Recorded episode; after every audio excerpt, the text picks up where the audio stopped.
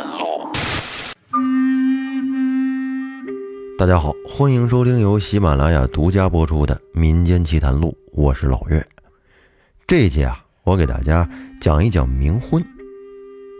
冥婚从字面意思上，大家应该就能理解，就是阴间的婚姻，又名鬼婚、阴婚。冥婚大致可以分为两种，第一种呢是活人与死人之间结婚，就是指在生前已经定下婚约的男女。倘若在没结婚前，其中有一个死了，而仍然活着的那一个，就要用人或者物作为死者代表来履行婚约。女死男娶叫娶鬼妻，冥婚这一套流程走完了之后，男方才可以与其他的女子结婚，而男死女嫁这叫抱主成亲。跟前者的娶鬼妻不一样的是，这一套流程下来之后。女方是不可以再嫁给他人的。刚才说的是第一种，活人与死人之间结婚。那下面再说第二种，死人与死人间结婚。先讲一个故事，在三国时期，曹操一共有二十多个孩子，在这些孩子里，他发自内心最喜欢的便是曹冲，还有一个是曹植。曹冲这孩子非常聪明。小时候我们学过一篇叫《曹冲称象》的课文，那便是我们对曹冲的所有记忆。但实际上，曹冲的经典故事还远不止这些。曹操身边有很多被冤枉而被治罪的人，最终很多都是因为曹冲的申辩而得到宽恕。像这样的例子有很多。可惜的是，天妒英才，曹冲在十三岁的时候。中原爆发了一场瘟疫，他在这次瘟疫中没能幸免，结果就被上天给收了。而曹冲死了以后，曹操非常伤心，他还为曹冲主持了一场重大的冥婚仪式，将曹丕的夫人甄氏家中的一位王女配为了曹冲的夫人，然后再将他们合葬，这也算是让曹冲到下边。不会感到孤单。这是历史上最出名的一次死人间的冥婚。冥婚在现在这个现代化科技时代，似乎已经不是很常见了，但其实，在一些国家却非常盛行。而且，每个国家进行冥婚的方式都不一样。咱们国家以前进行冥婚，主要是有几个因素，你比如，订婚后的男女双双去世。自小夭折等等，父母为这些死去的孩子完婚，就属于冥婚。冥婚咱们刚才也讲了，可以双方都是亡魂，又或者其中一方是活着的人。在这儿呢，我主要想说一下关于冥婚的一些阴暗邪恶的地方。在北方的一些地方，冥婚的现象其实还是非常多的，因此出现了很多盗窃女尸。甚至是将女性杀死，用来贩卖作为冥婚的对象，从而导致了很多无辜的女性成为了冥婚的受害者。对于冥婚，我们一般的认知是亡灵与亡灵或者亡灵与活人结婚，但是在北方的一些地方要求却不一样，要冥婚必须两者都是死人，两个必须得是全尸。最好是刚去世而且未婚的女士，这就让冥婚这件事变得很棘手了。因为现在这男女比例严重失衡，并且有规定，一旦去世就必须去火化。因此，要想找到年轻的女性尸体，那可是一点儿都不容易啊。这也是为什么在民间像偷尸盗尸的这种新闻时有耳闻的原因。有些是个人。专门偷取尸体，但也有一些团体啊，或者是村子会专门去偷人家的尸体。在中国的某省就曾爆出过偷尸犯罪集团。后来因为所偷取的尸体性别不对，因此呢，买家报警才让这件事情得以曝光。由于要得到女全尸越来越不容易，因此也有买家退而求其次。就算没有全尸，骨灰也可以。所以之前就曾爆出过一件事儿，那就是网红骨灰被盗走的事件。那是在二零二一年的十月份，网上爆出了有一名网红罗小猫猫子骨灰被盗走了。罗小猫猫子在某音有着超过七十万的粉丝，他经常会在某音自拍一些个人的生活视频。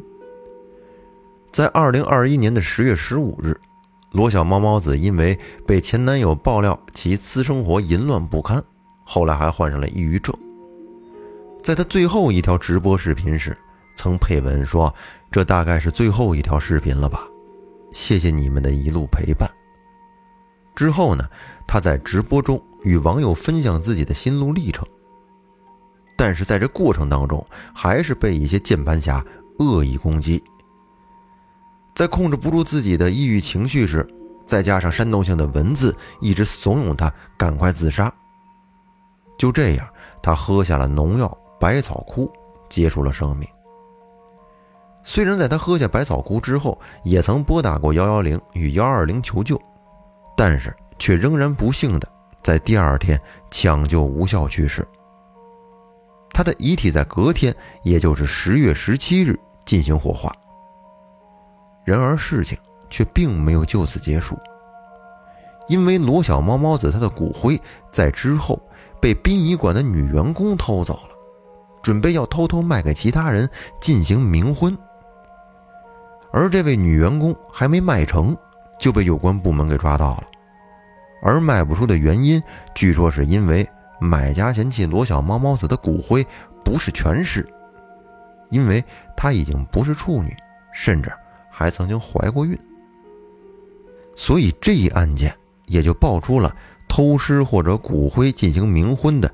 地下产业链是多么的严重，当然也有一些比较有良心的冥婚从业者会安排耳目在医院或者殡仪馆，一旦收到风声说医院有年轻且未婚的女性快要去世，他们就会立刻联络冥婚中介从业者，又或者是买家来到医院，目的就是要游说女方家属答应冥婚，而购买尸体的钱就当做是聘礼。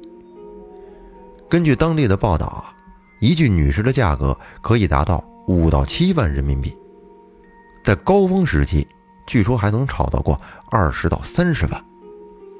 万一遇到女方家属不同意的，中介或者买家就会要动脑筋去偷尸了。据说在冥婚的地下市场里，女性的尸骨就像是货物一样，它会根据年龄、新鲜程度、完整程度、相貌。家庭背景等等，进行一个明码标价。虽说咱们国家已经规定所有尸体都必须进行火化，但是还是有很多比较偏远的地区都是睁一只眼闭一只眼，所以这也就造就了有些人动起了歪脑筋。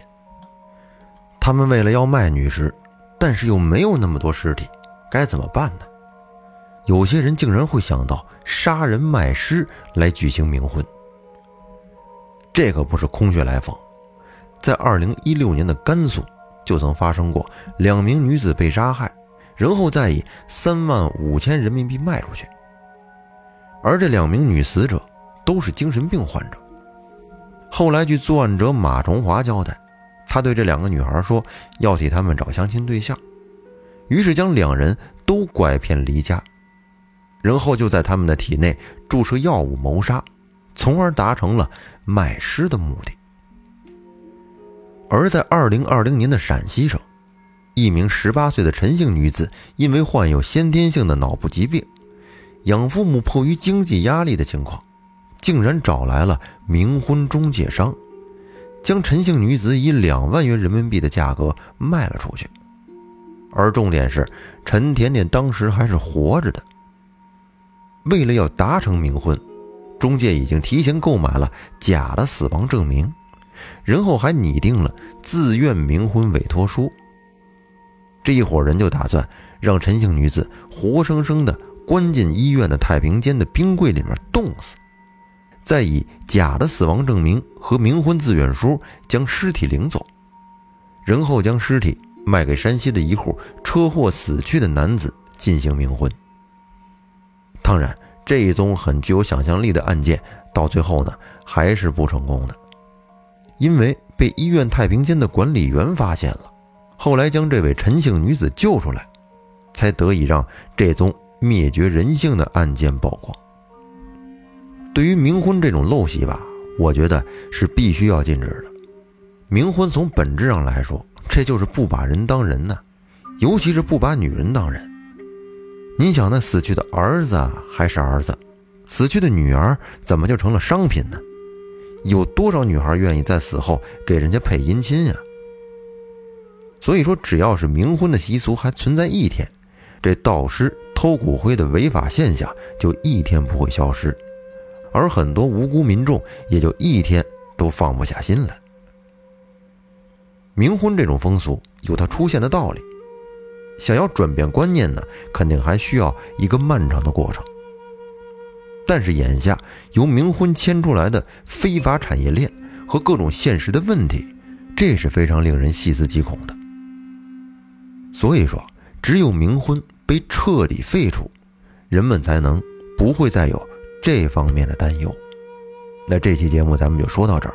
欢迎您订阅专辑并关注主播，我们下期再见。